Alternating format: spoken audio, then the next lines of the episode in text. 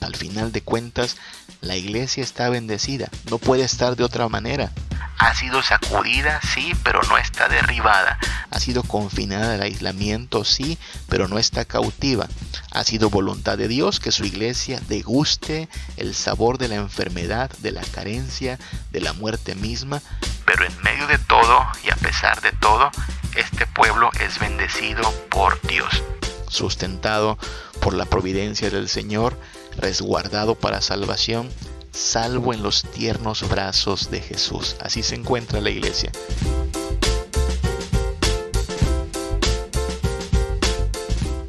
Dios está depurando a su iglesia y hay que buscar ser no de los que retroceden, no de los que se pierden, sino de los que permanecen en Cristo Jesús.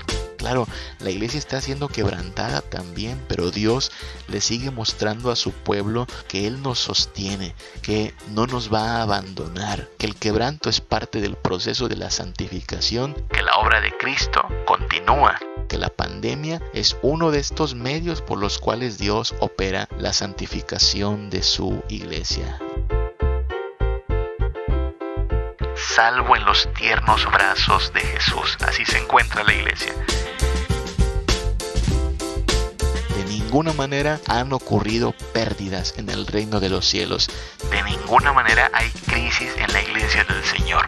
Los sistemas de salud sí han sido rebasados, las economías han sufrido fracturas, los gobiernos han quedado vulnerables, pero la nación santa, el pueblo adquirido por Dios, sigue firme y adelante. El creyente en Cristo está bien. Pase lo que pase, se encuentra bien. ninguna manera han ocurrido pérdidas en el reino de los cielos, salvo en los tiernos brazos de Jesús. Así se encuentra la iglesia.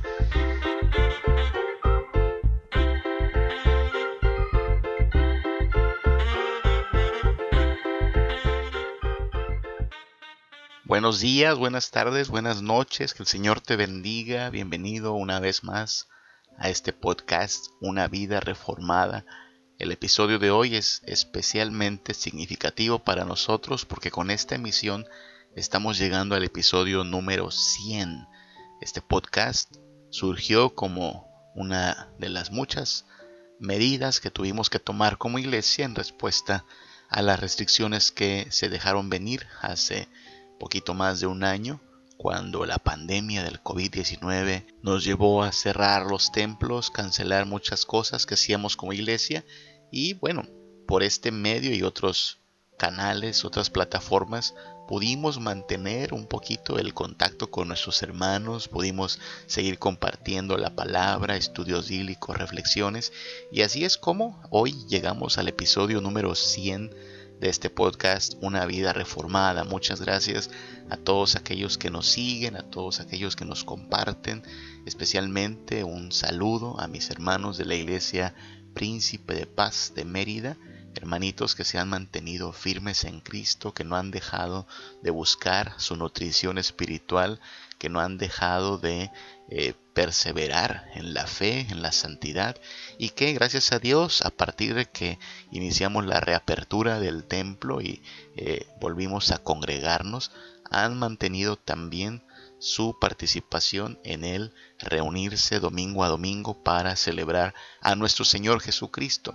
Es, es de verdad de admirar esta disposición de mis hermanos porque yo escucho y sé de otros lugares donde por más que ya tengamos cultos, ya tengamos una reapertura de los templos, pues los hermanos como que están ya sea temerosos, dudosos y no no ha vuelto la iglesia a congregarse del todo a pesar de que ya tenemos ciertas facilidades.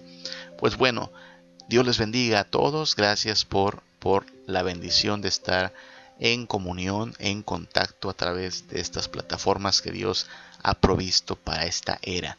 En el episodio de hoy vamos a retomar una serie de reflexiones, meditaciones que hemos venido teniendo a lo largo de este tiempo precisamente acerca de la iglesia.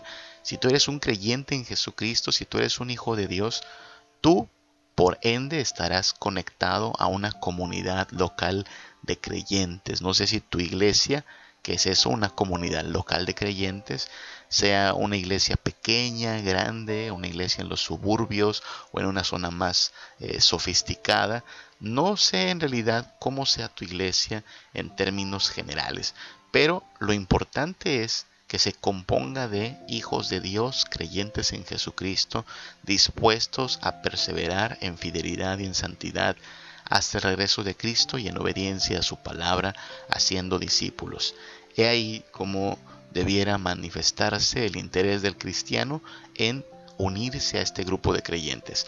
Si tú te dices creyente en Jesucristo, te proclamas como cristiano, pero no estás conectado con una comunidad local de cristianos, vaya, una iglesia local, yo me temo que te encuentras en una gran contradicción, porque los cristianos, los cristianos se agrupan y conforman la iglesia de Cristo. Así es que sobre eso vamos a estar reflexionando en este episodio número 100. Vamos a considerar algunos aspectos que esta pandemia han traído a la mesa del diálogo, algunas reflexiones que nos ha hecho tener respecto a cómo somos iglesia, cómo realizamos el ministerio Originalmente íbamos a llamar a este episodio lo que el virus se llevó, pensando en estas cosas que debieron ya haber cambiado en nuestra forma de pensar, nuestra forma de actuar, nuestras actividades, nuestros planes como iglesia, pero hemos terminado llamándole así, lo que el virus se debió llevar, porque es un hecho que aunque esta pandemia nos ha puesto en jaque, aunque esta pandemia ha pues cancelado muchas cosas de la iglesia local, tristemente muchos como que no están aprendiendo o no estamos aprendiendo la lección y estamos esperando que el semáforo, ese semáforo de la salud, vuelva al verde para retomar lo mismo que veníamos haciendo hace poquito más de un año. O sea, como que para muchos fue una mala experiencia, sí, una experiencia pues de reflexión, de, de pausa. Sin embargo, muchas iglesias, tristemente, están esperando volver a aquella normalidad en la que nos encontrábamos antes de los cubrebocas, del gel antibacterial y de los termómetros. Y entonces tendríamos que llamarle así, lo que el virus se debió llevar. Cosas que debieron replantearse en este año y dos meses que ya va a cumplir la pandemia de haberse decretado, al menos aquí en México, y que tristemente no todos están considerando, pero que bien haríamos, muy bien haríamos en reflexionar para de esta manera establecer cuál va a ser la pauta tras la pandemia, porque, señoras y señores, la verdad es que no todas las cosas vuelven a ser iguales. No por nada se le está llamando una nueva normalidad. Hay cosas que simple y sencillamente no van a ser iguales. Entonces hablemos de eso hay al menos unos siete temas que podíamos mencionar respecto a cosas que el virus debió habernos llevado a replantear, lo que el virus se debió llevar. Vamos de una vez a enumerarlas para no alargar mucho este episodio. Sabes, cuando hablamos de la iglesia y hablamos de sus muchas eh, funciones, sus muchas maneras en las cuales debiera estar buscando su santidad y someterse a Cristo, también es un hecho que la iglesia ha caído en errores a lo largo de la historia y en errores en su forma de concebir el ministerio. Y una de las cosas que debió llevarse este virus fue el templocentrismo ministerial. Este virus debió llevarse el templocentrismo ministerial. ¿A qué me refiero? Bueno, ya desde antes de la pandemia escuchábamos a muchos de nuestros pastores enseñarnos que la vida cristiana no se vive en el templo, que no podemos ser de una forma en los templos y allá afuera cuando termine el culto de otra forma, que no debemos ser hipócritas, que no debemos fingir. Y era muy constante, gracias a Dios, la enseñanza respecto a que la vida cristiana no se vive principalmente en el templo. Sin embargo, así como se predicaba, la verdad es que gran parte del ministerio seguía ocurriendo en el templo. Actividades, eh, reuniones, diversos eh, entornos, ya sea de aprendizaje, sí, también ya sea de convivencia, pero muchas cosas se centraban en el templo. Ahora, ¿qué vino a hacer la pandemia? La pandemia vino a cerrar todo templo y catedral, todo lugar de culto se cerró porque teníamos que pues encontrar algunas maneras que le pusieran un freno al contagio. Ahora, algo que me encanta del cristianismo es que en su concepción original, su forma bíblica, el cristianismo no requiere en sí de templos. El cristianismo no depende de los templos. Otras religiones sí, por ejemplo, el catolicismo romano de alguna forma requiere recintos, ¿no? Aquí en México es muy famosa la Basílica de Guadalupe, pues bien, la Basílica de Guadalupe quedó cerrada gran parte de este tiempo, pero nosotros como cristianos no necesitamos hacer peregrinaciones a la Basílica de Guadalupe, así es que esa es una ganancia, una ventaja, ¿no? Allá en el Vaticano, la Basílica de San Pedro lo mismo, ha permanecido cerrada gran parte de la pandemia, pero los creyentes sabemos que no dependemos de la mediación de alguien que se autoproclama el vicario de Cristo para tener comunión con Dios. Es lo que me encanta del cristianismo. No necesitamos un lugar como si fuera un punto sagrado de contacto. No necesitamos la mediación de un ser humano que me extienda su bendición porque ya hubo un Hijo de Dios y verdadero hombre llamado Jesucristo que es el único mediador entre Dios y los hombres. Lo mismo pasó con el Islam. Eh, el lugar sagrado para el Islam, tú sabes, es la Meca y a pesar de que es deber de todo musulmán hacer al menos una vez en su vida una peregrinación a la Meca, pues por año y medio casi estas peregrinaciones tuvieron que ser canceladas. Y eso, insisto, me encanta también del cristianismo porque no necesitamos peregrinar tan lejos para acercarnos a Dios en el caso del Islam, incluso un Dios que no es el Dios verdadero, ¿no?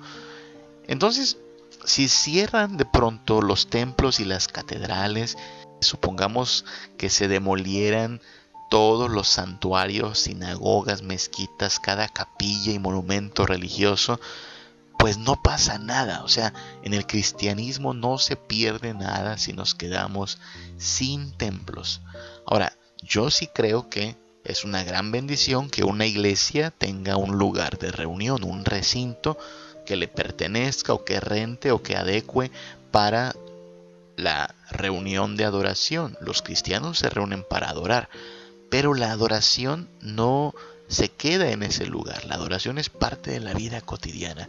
A eso me refiero con el templocentrismo ministerial. En esta pandemia ya debimos haber aprendido que la iglesia no debe eh, preocuparse por estar recluida en el templo, sino por ocuparse en vivir realmente para agradar a su Señor donde quiera que se encuentre. Claro, nos reunimos eventualmente para celebrar a nuestro Señor Jesucristo, honrarle, darle homenaje, pero el resto de la semana vivimos tratando de ser un sacrificio vivo, santo y agradable a nuestro Dios. No pasa nada si de pronto se nos cierra el templo, porque la gloria de Dios, su grandeza, su majestad, no puede ser contenida en las paredes de un recinto ni depende de la arquitectura o tampoco depende de pues la grandeza de un edificio, la majestad del gran yo soy, este Dios que hizo los cielos y la tierra, no habita en templos hechos de manos humanas, no necesita que se le construyan basílicas, ni pirámides, ni mausoleos, es que el cielo es su trono, según dice la Biblia, ¿no? La tierra es el estrado de sus pies. Nosotros somos así, simple mortales, frágiles criaturas, somos nosotros los que necesitamos de Él, habitar con Él, tener comunión con Él. Pero esa comunión con Él no depende de que dirijamos nuestros pasos hacia un templo y nos quedemos allí tanto tiempo como podamos. No, Él se ha hecho cercano y solidario con nosotros. Él ha habitado entre nosotros. La Biblia dice allá en Juan 1.14, aquel verbo fue hecho carne y habitó entre nosotros y vimos su gloria, gloria como del unigénito del Padre lleno de gracia y de verdad. Claro que hay un templo de Dios, pero ese templo de Dios es la iglesia cada creyente es como una piedra en este edificio. Este edificio se está construyendo hasta el día de hoy. El Señor sigue añadiendo los que han de ser salvos. Y nosotros, como dice primera de Pedro 2.5, como piedras vivas, con las cuales Dios edifica su templo espiritual, debemos también ocuparnos en presentarnos como sacerdotes santos. Y es por la mediación de Jesucristo que ofrecemos sacrificios espirituales que agradan a Dios. Si los templos han estado cerrados durante este año y medio casi, bueno, eso no significa que la iglesia entró en crisis. Debemos entender que la iglesia debe ser agradable a Dios en su forma de vivir. Lo que debió haberse llevado este virus es el templocentrismo ministerial. No solo el templocentrismo ministerial, también este virus debió llevarse el activismo monótono, la monotonía del activismo. ¿A qué me refiero con activismo? Bueno,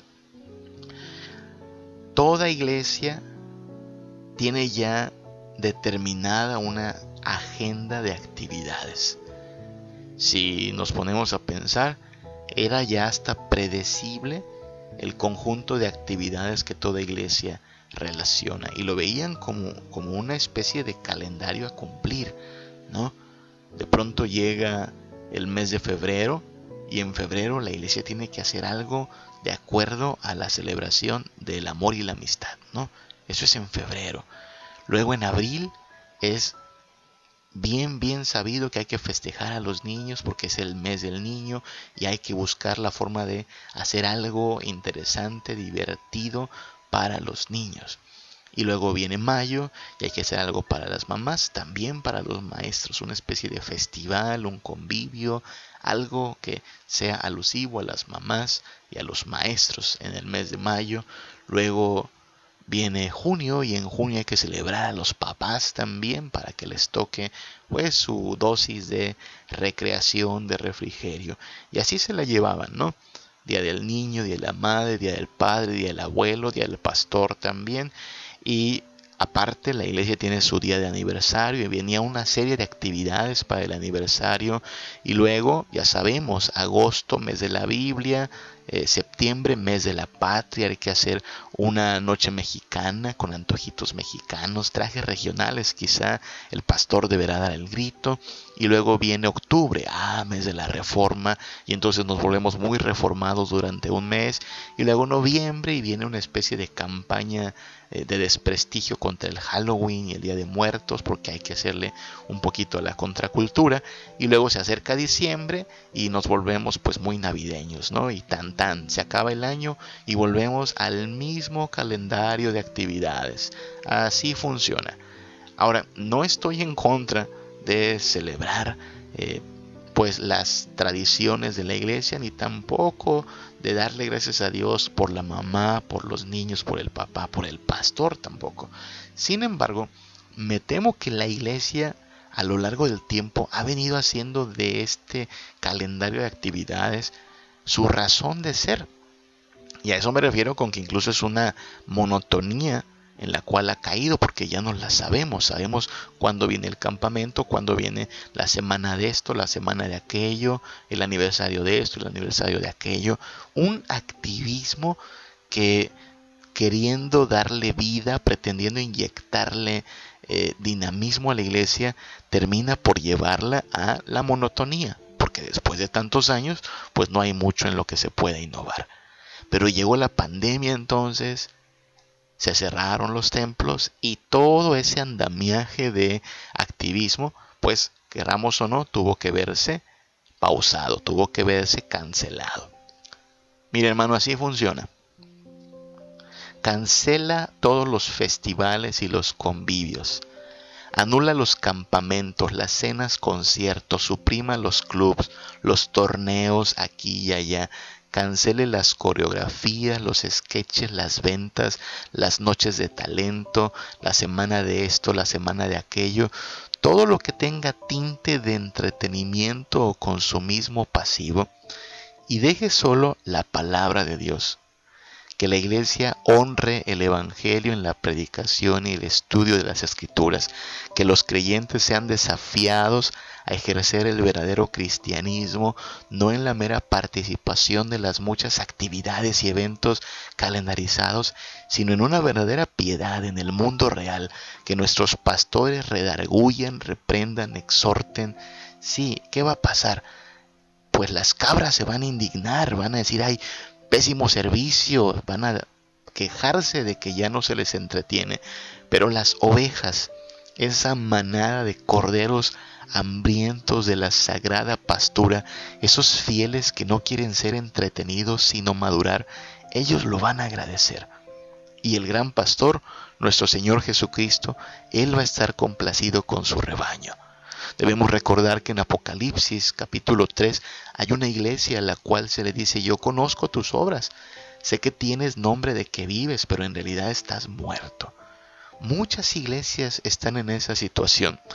Parece que tienen mucha vida porque nunca deja de haber actividades, pero este activismo, aparte de que cada vez se vuelve más monótono, no alcanza a maquillar la realidad, la realidad de una muerte espiritual.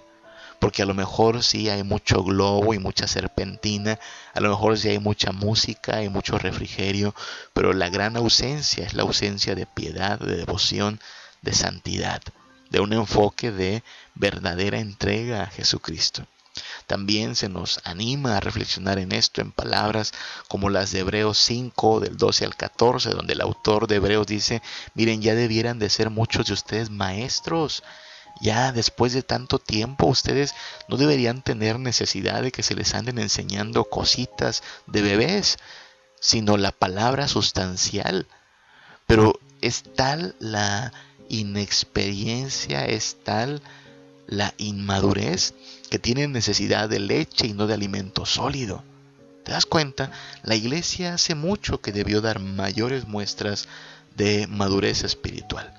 Y esta pandemia lo que ha puesto al descubierto es la falta de madurez, pero el exceso, el exceso de activismo que teníamos antes de la pandemia. Estas cosas se las debió haber llevado el virus, pero aclaro, advierto, Tristemente hay iglesias que esperan volver a lo mismo de antes y por eso, por eso tenemos que aprovechar esta época, estas circunstancias, no solo para hacer un replanteamiento, sino para poner manos a la obra y no volver a lo mismo. El virus, la pandemia debió llevarse el templocentrismo ministerial, debió llevarse la monotonía del activismo, debió llevarse también algo que podríamos llamar la segmentación de la congregación. Este virus debió llevarse la segmentación de la congregación. ¿A qué me refiero? Bueno, estamos volviéndonos muy críticos en este episodio, pero el propósito es ese, ver cómo Dios en su soberanía dejó que esta pandemia ponga en shock no solo al mundo, sino a la iglesia en el mundo, y entonces la iglesia se haga un replanteamiento de qué está haciendo, cuánto de esto que estaba haciendo era importante realmente y cuánto de esto tiene que cambiar. Y bueno, una de las cosas que ha hecho la iglesia de un tiempo para acá, a lo mejor de hace mucho tiempo para acá, es construir el ministerio con base en una segmentación de la congregación. ¿Qué es segmentación? Una división, ¿no?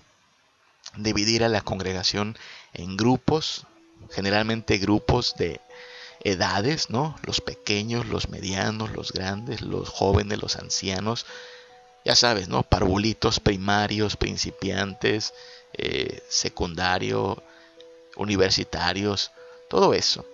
Varones, mujeres, matrimonios. Es, es muy común. Y a lo mejor es tan común que precisamente al hablar de esto, alguien podría decir, pero, pero ¿por qué critica estas cosas usted? ¿Por qué, ¿Por qué le ve algo malo a todo esto? Mira, no es que yo le vea algo malo. De entrada, si una iglesia quiere organizarse de esta forma, adelante. Pero aclaremos que no es la regla. Aclaremos que no hay en toda la Biblia un mandato a que la iglesia se organice de esta forma. El ministerio de la iglesia de varios siglos para acá, varias décadas quizá, se ha venido construyendo en esta perspectiva de que debe tener un departamento para cada edad, una sociedad para cada sector de la congregación. Y de pronto cuando te das cuenta llegamos al 2020 y muchas iglesias se dedican principalmente al mantenimiento de sus diversas organizaciones, así se les llama, ¿no? Organizaciones que el comité pro templo, que la sociedad de jóvenes, la sociedad femenil, la sociedad infantil, el club de universitarios, el grupo de damas, el grupo de matrimonios. Y de pronto eh, la iglesia se dedica a eso nada más, a sostener sus diversas organizaciones, cada una de estas organizaciones también con su agenda de actividades, con sus respectivos intereses, no necesariamente los intereses de buscar la santidad y practicar el discipulado, pero como que esto es lo que se tenía que hacer, no se preguntaba, no se cuestionaba y de pronto todo el enfoque, el enfoque del ministerio se basa en la supervivencia de estas organizaciones, ¿no? Y de pronto, pues sí, ya tienes una organización que cumple su aniversario y entonces todo en la iglesia también se vuelve pues algo así como festejar los aniversarios de las sociedades, las reuniones y las organizaciones. En sí, no estoy diciendo que sea algo malo, pero hablamos de mucho desgaste por parte de la iglesia en mantener organizaciones que no son normativas según la Biblia. ¿Ok? Y de pronto llega la pandemia, llega el virus COVID-19 y hace que los jóvenes ya no se puedan reunir, los niños ya no tengan su club infantil, las mujeres ya no puedan ir a su reunión de sociedad, los campamentos se cancelan, los aniversarios se dejan pendientes y parece que queda en evidencia que debimos haber practicado desde hace mucho un enfoque más integrador que todos estos departamentos tan variados, que todo este calendario de actividades, que toda esta dinámica en la cual se ha venido concentrando el ministerio, debió tender no tanto hacia la segmentación, sino hacia la integración. ¿Ok? Más tener una iglesia integrada que una iglesia dividida. Claro, la iglesia es una, la Biblia es una. No se nos dio una Biblia para jóvenes y otra versión para niños y otra versión para damas, no. La escritura es útil para toda clase de creyentes y la iglesia no se compone de esta eh, variedad de ministerios o variedad de organizaciones cada una con su agenda, cada una con su propósito, sino que la iglesia es una gran familia, un cuerpo con diversos miembros, donde sí podemos aspirar a que jóvenes, niños, adultos convivan bajo el mismo deseo de madurar, de crecer en santidad, porque es lo que sí hay que manifestar cada vez que se pueda, que la vida cristiana tiene más que ver con lo que hacemos cotidianamente y especialmente en el hogar, no tanto con lo que hacemos en el templo. Así es que la tendencia de la iglesia, al parecer lo que va a venir tras esta pandemia, es que debe hacer menos abarcando menos también. Es decir, una menor tendencia al activismo, pero sí buscar más santidad una menor preocupación por las organizaciones, pero sí una mayor, mayor importancia en que tengamos una conciencia de iglesia. Una menor segmentación, ya no preocuparnos tantos por tener un departamento de intermedios, uno para jóvenes, un departamento femenil, otro para varones, otro para niños, uno para solteros, otro para casados, uno para viudos, sino tener más un enfoque integrador, quizá eh, pensando más en el hogar, pensando más en lo que somos como iglesia, una gran familia, pero también una menor participación como espectadores y una, eh, un mayor llamado al compromiso y a la integridad personal. Esta pausa a la que nos ha llevado el COVID-19 ha sometido a toda la humanidad y a la iglesia misma a un tiempo de reflexión podemos ver que aquellas iglesias que mantenían un enfoque en organizaciones y actividades como si fueran el motor de su vida, quieran o no, han tenido que detener ese tren. Y ahora mismo se plantean la cuestión de si alguna vez volverá a ser todo igual. Es un hecho que la iglesia de Cristo no se mantiene viva ni por su diversidad de departamentos, ni por sus muchas organizaciones, ni por lo sofisticado de sus programas. No se mantiene viva por la creatividad de sus líderes, ni por la variedad de sus programas o actividades, ni por la innovación de sus muchos proyectos. La iglesia es una en Cristo. La iglesia es una en el Evangelio y es una en su llamado a la santidad. Así es que este virus debió haberse llevado el templocentrismo ministerial, la monotonía del activismo y la segmentación de la congregación. Hace mucho debimos haber dejado esto atrás. Algo más que debió llevarse también este virus es el interés artificial. ¿A qué me refiero con interés artificial? Bueno, que hay gente que precisamente porque la iglesia estaba dedicada más a promover actividades, pues pensó que la iglesia debía seguir una especie de política de servicio al cliente, ya sabes, ¿no? La iglesia le ofrece algo al espectador, al consumidor, en la esperanza de que se enganche con sus actividades, con sus programas y de esta manera se vuelva un cliente. Claro, no le llaman cliente, le llaman miembro, pero cuando sigues esta política de mercadotecnia, básicamente estás buscando clientes, estás buscando adeptos. Tristemente, esto es generar un interés artificial.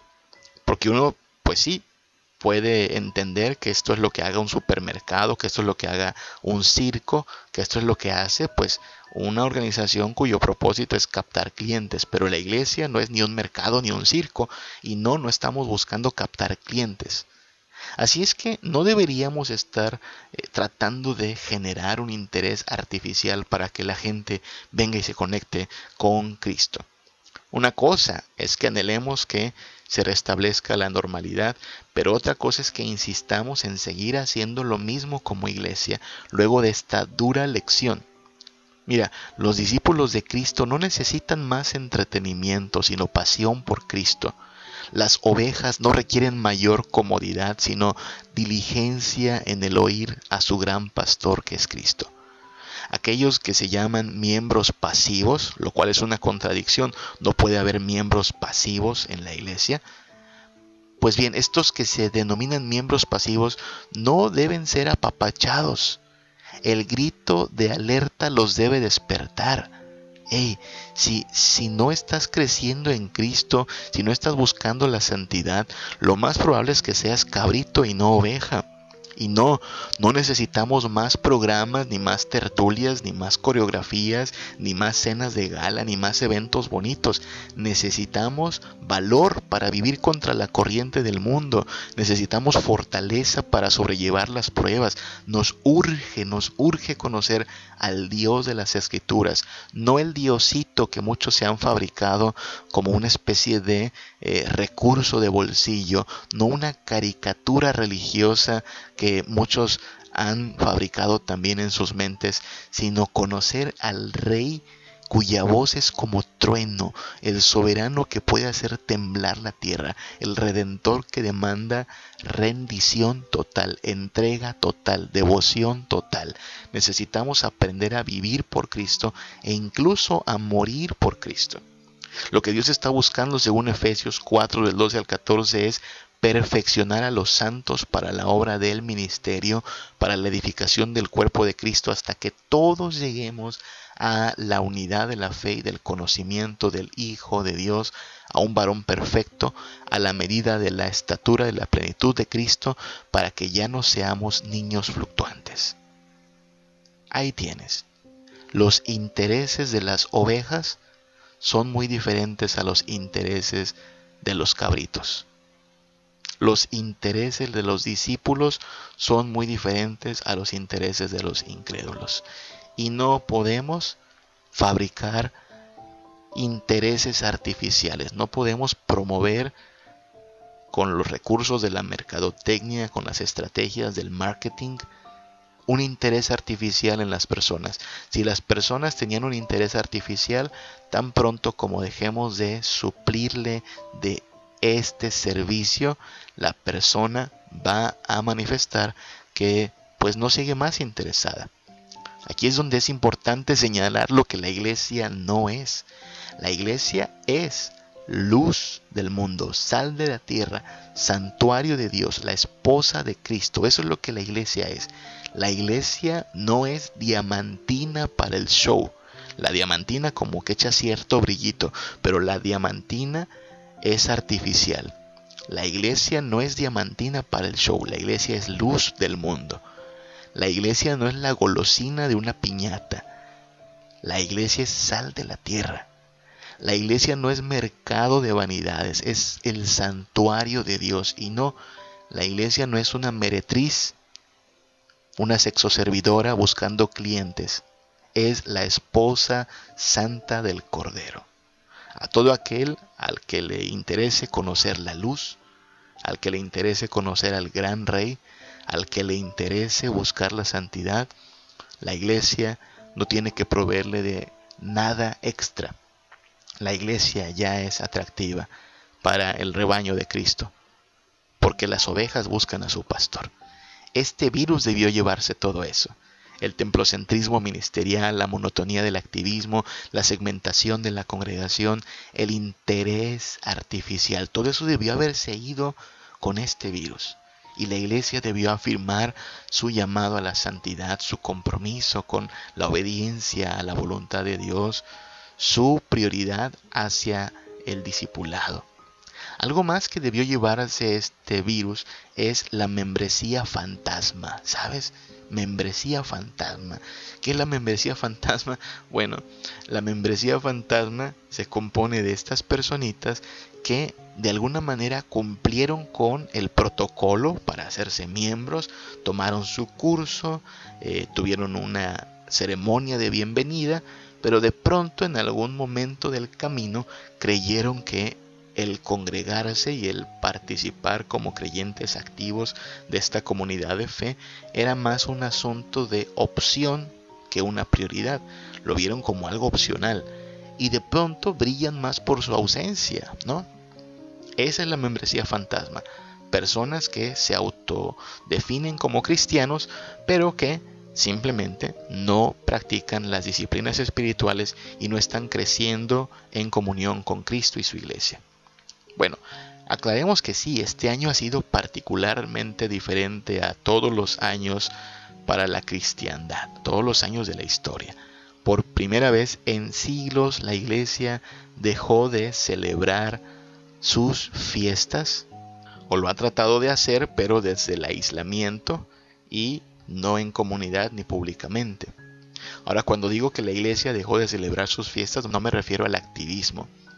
Me refiero a la fiesta cotidiana que la iglesia celebra, la fiesta continua que celebra el pueblo de Dios, que es el congregarse y rendir culto, rendir adoración a Jesucristo.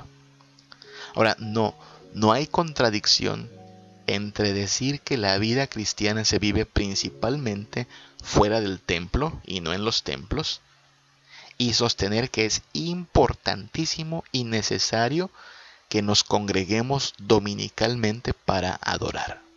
Lo uno no excluye a lo otro. La crítica que hemos venido haciendo es hacia el activismo templocéntrico que mantiene al cristiano toda la semana en el templo. Pero así como decimos que la vida cristiana no se vive en el templo, sí debemos afirmar que el reunirse, el congregarse, no es una opción para los creyentes, es una prioridad. Lo uno no excluye a lo otro. Estamos llamados a santificarnos en Cristo cotidianamente, continuamente, pero estamos también llamados a congregarnos en honor a Cristo. Temporalmente, Sí, hemos visto restringido el cumplimiento de esta prioridad, pero esperamos y reclamamos que la reunión de la iglesia de Cristo no sea considerada menos importante de lo que se piensa que es la reapertura, por ejemplo, de las escuelas o el reabastecimiento de cerveza o la reactivación del comercio o el regreso a lo que se llama la normalidad. No se puede concebir una normalidad de bienestar si nos preocupamos más por qué comeremos, qué vestiremos, qué beberemos, cuándo nos graduaremos, cuándo iremos nuevamente al cine, cuándo podremos volver al gimnasio, cómo vamos a celebrar esa fiesta pendiente y cuándo realizaremos ese viaje que quedó cancelado. Pero no nos preocupamos principalmente de honrar a Cristo haciéndolo el centro de nuestras prioridades. y el eje central de nuestra vida. Si antes de la pandemia Cristo era una opción y congregarnos era una opción, por favor no volvamos a esa normalidad.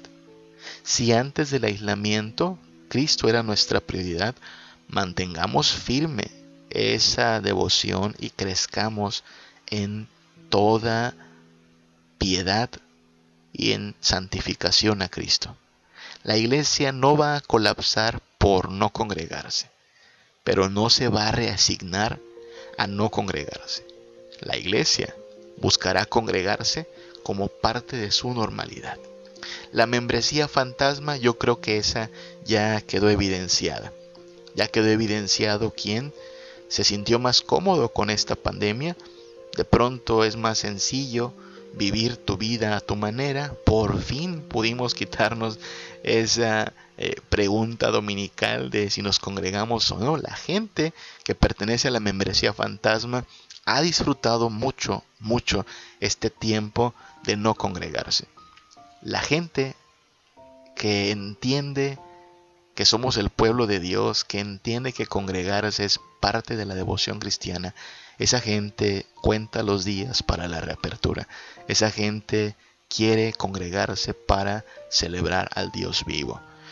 No se va a conformar con darle clic a una pantalla y simplemente observar un culto. No. La membresía fantasma está contenta con eso. La iglesia de Cristo quiere en verdad mantener la comunión, mantener la devoción y congregarse. Así es que, bueno, lo siento por la membresía fantasma, se la llevó el virus, pero este virus está depurando a la iglesia en todo caso. Se está manifestando quién, quién está dispuesto a hacer de el vivir para Cristo e incluso el congregarse como prioridades y quién está dispuesto a simplemente evidenciar que nunca lo vio como prioridad, que nunca lo vio como algo esencial en su vida. Pues bien, que la membresía fantasma sea evidenciada y entonces la iglesia sea depurada. Junto con la membresía fantasma, ¿sabes que se debió ir también con este virus? Pues el culto pasivo, la pasividad del culto. Y es que es difícil no caer en esta forma de ver las cosas. Si en un lugar, en una iglesia, la idea es mantener el activismo para generar una especie de gancho de interés en los no creyentes a fin de que se conecten con nosotros. Entonces terminamos armando el culto como si fuera un show, ¿no? Tratando de que el culto tenga la mayor calidad posible, pero no porque nos interese honrar a Dios, sino porque nos interesa que el asistente cual eh, espectador, como si fuera al teatro o al cine, se mantenga emocionado, interesado, sorprendido por el despliegue de sofisticación y profesionalidad que se hace en el escenario. Y eso tiene su, su, lado contraproducente y es que de pronto el culto se llega a concebir como algo de lo cual participo de manera pasiva, ¿no? Llego, me siento en mi butaca o en mi banca y simplemente veo cómo se pues desarrolla un espectáculo. No es así. Esta actitud debió llevársela a este virus. Ya no debiéramos pensar que el culto es algo en lo cual participamos pasivamente. Y lo digo sabiendo que muchas iglesias han hecho el esfuerzo de transmitir cultos online. Yo espero no caerle mal a muchas personas, pero sostengo que no existe tal cosa como el culto online. Así como no puedes romper una piñata online, así como no puedes tomarte unas vacaciones online, e incluso, discúlpame por la analogía, no puedes tener intimidad sexual online. No existe tal cosa. Un par de esposos de ninguna manera se conformarían con tener un encuentro íntimo online. No, lo que quieren es la intimidad verdadera persona a persona, verdadera comunión. Unas vacaciones online no tienen sentido. Yo no quiero ver fotografías de la playa, yo no quiero ver fotografías de un río o de una pradera, yo quiero caminar por esos paisajes, yo quiero sentir el agua, yo quiero darme un buen chapuzón. Deja mucho que desear la idea simplemente de ver fotografías de lugares bonitos y no no puedo partir una piñata online. Yo quiero mis dulces en mis manos, quiero comérmelos, quiero pegarle a la piñata. ¿Te das cuenta? Hay cosas que no se pueden eh, experimentar de manera online. El culto es una de esas cosas. ¿Por qué? Bueno, el culto es la reunión de los creyentes en honor a Cristo. ¿Sí? Es más eh, congruente decir que durante este tiempo no pudimos tener cultos. El tiempo en que los templos estuvieron cerrados, no pudimos tener cultos. Y por eso ansiábamos que hubiera una especie de reapertura o concesión para poder tener cultos nuevamente. Porque yo creo que nos va a salir más caro el caldo que las albóndigas. Si pensamos que el culto se puede hacer online, básicamente solo afirmamos la idea de que el culto es algo de lo cual yo participo de manera pasiva, como mero espectador. Y ya lo estamos viendo en muchas iglesias, ¿sabes? Ya inició la reapertura desde el mes de octubre, muchas iglesias lo esperaron hasta entrado este año y a pesar de que se tomen las medidas necesarias, a pesar de que se guarde la distancia, en muchas iglesias sigue sobrando espacio. Muchos miembros no van a volver a congregarse porque ya se acostumbraron a la versión online, porque ya se acostumbraron a pensar que simplemente por plantarse frente a una pantalla ya están cumpliendo con aquello que llamamos adoración comunitaria.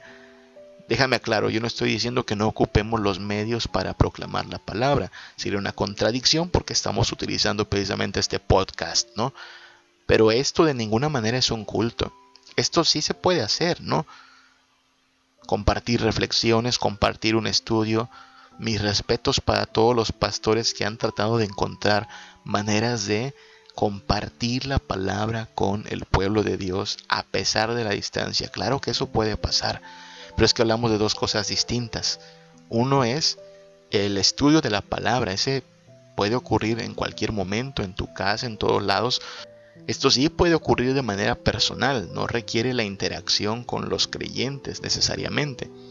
Pero el culto, por su naturaleza, es la reunión de los creyentes, la comunión de los santos. No hay forma en que una transmisión online pueda sustituir al culto cristiano. Creo que es más sensato pedirle a nuestros pastores que sigan produciendo, sí, materiales, contenidos que se puedan difundir.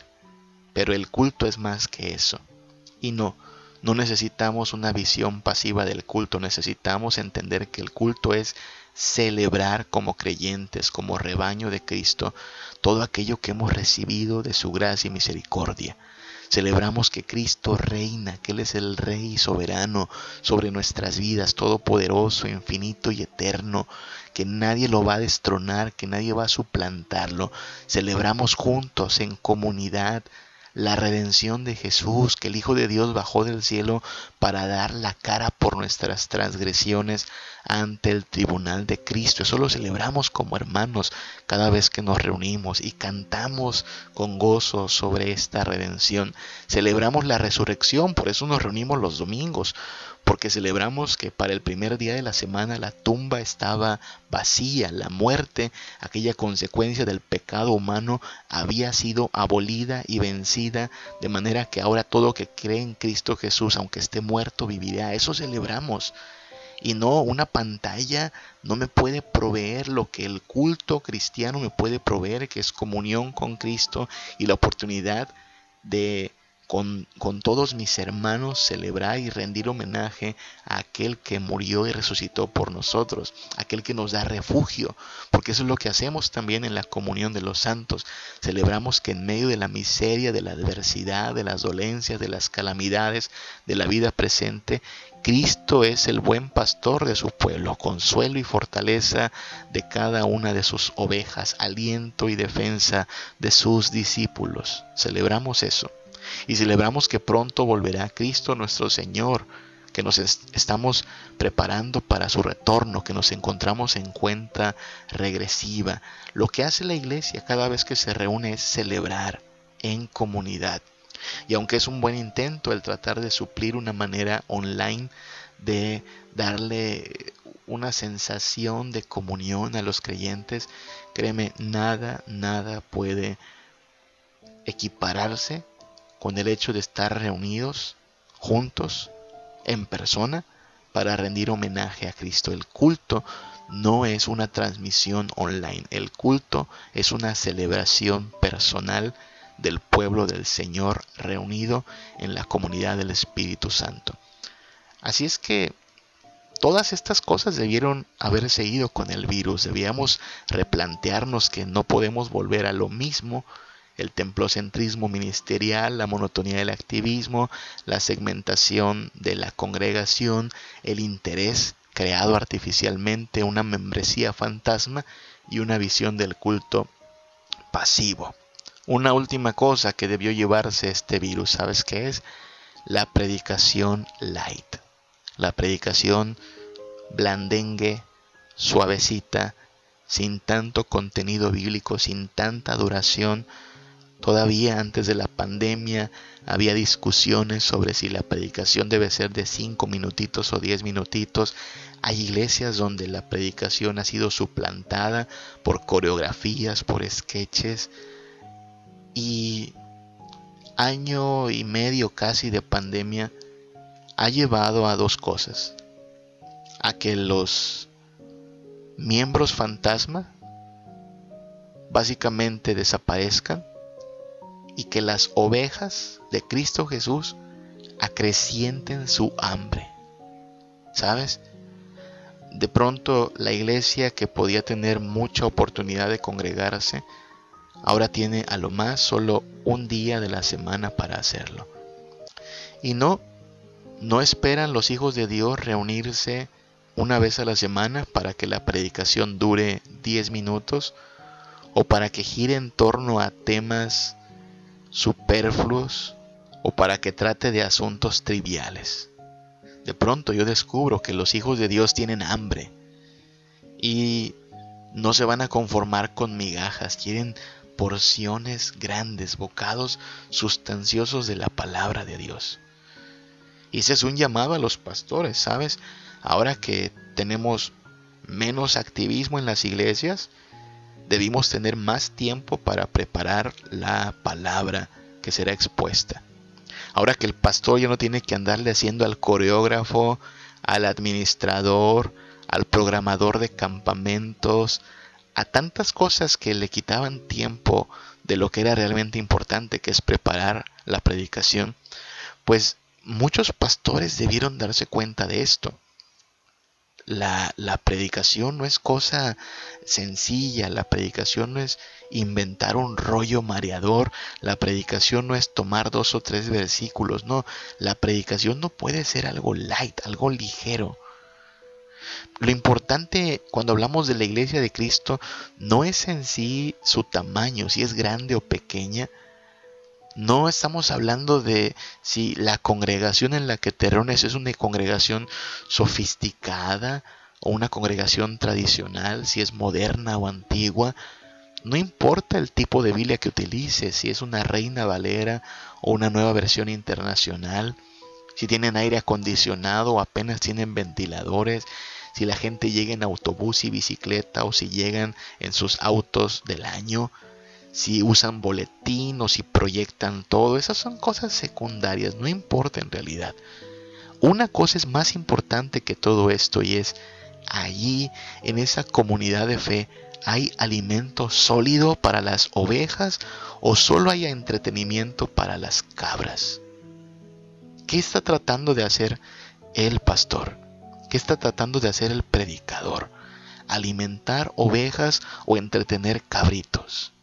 Ah, mis hermanos, cuán importante es pedirle al Señor que nos conduzca a ser una iglesia que se ocupe en creer la palabra de Dios, que la escudriñe, que la medite, que la aprenda, que la atesore con todo su corazón cada día. Que Dios nos ayude a ser una iglesia que se dedique a celebrar la grandeza del dador de la palabra, aquel que se nos ha revelado, y responder en sincera devoción y adoración. que la iglesia se ocupe en caminar en la palabra del Señor, vivir en obediencia, mostrando mansedumbre a la voluntad de Dios, teniendo dependencia de lo que el Señor disponga. Que el Señor nos ayude a hacer esta iglesia que estudia la palabra y que comunica la palabra sin disolverla, sin adulterarla, con toda pasión y con toda urgencia. La iglesia del Señor está siendo depurada, sí.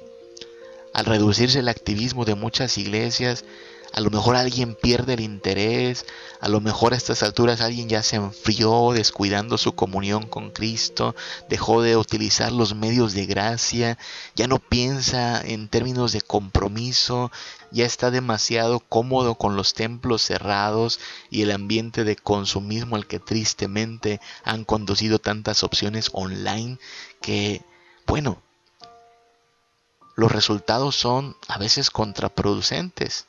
Pero no hay nada que lamentar. Dios ha depurado una vez más a su iglesia. Dios está depurando a su iglesia y hay que buscar ser no de los que retroceden, no de los que se pierden, sino de los que permanecen en Cristo Jesús. Claro, la iglesia está siendo quebrantada también, pero Dios le sigue mostrando a su pueblo de muchas formas que Él nos sostiene, que Él nos va a seguir transformando, que no nos va a abandonar, que el quebranto es parte del proceso de la santificación, que la obra de Cristo continúa, que la pandemia es uno de estos medios por los cuales Dios opera la santificación de su iglesia. De ninguna manera han ocurrido pérdidas en el reino de los cielos.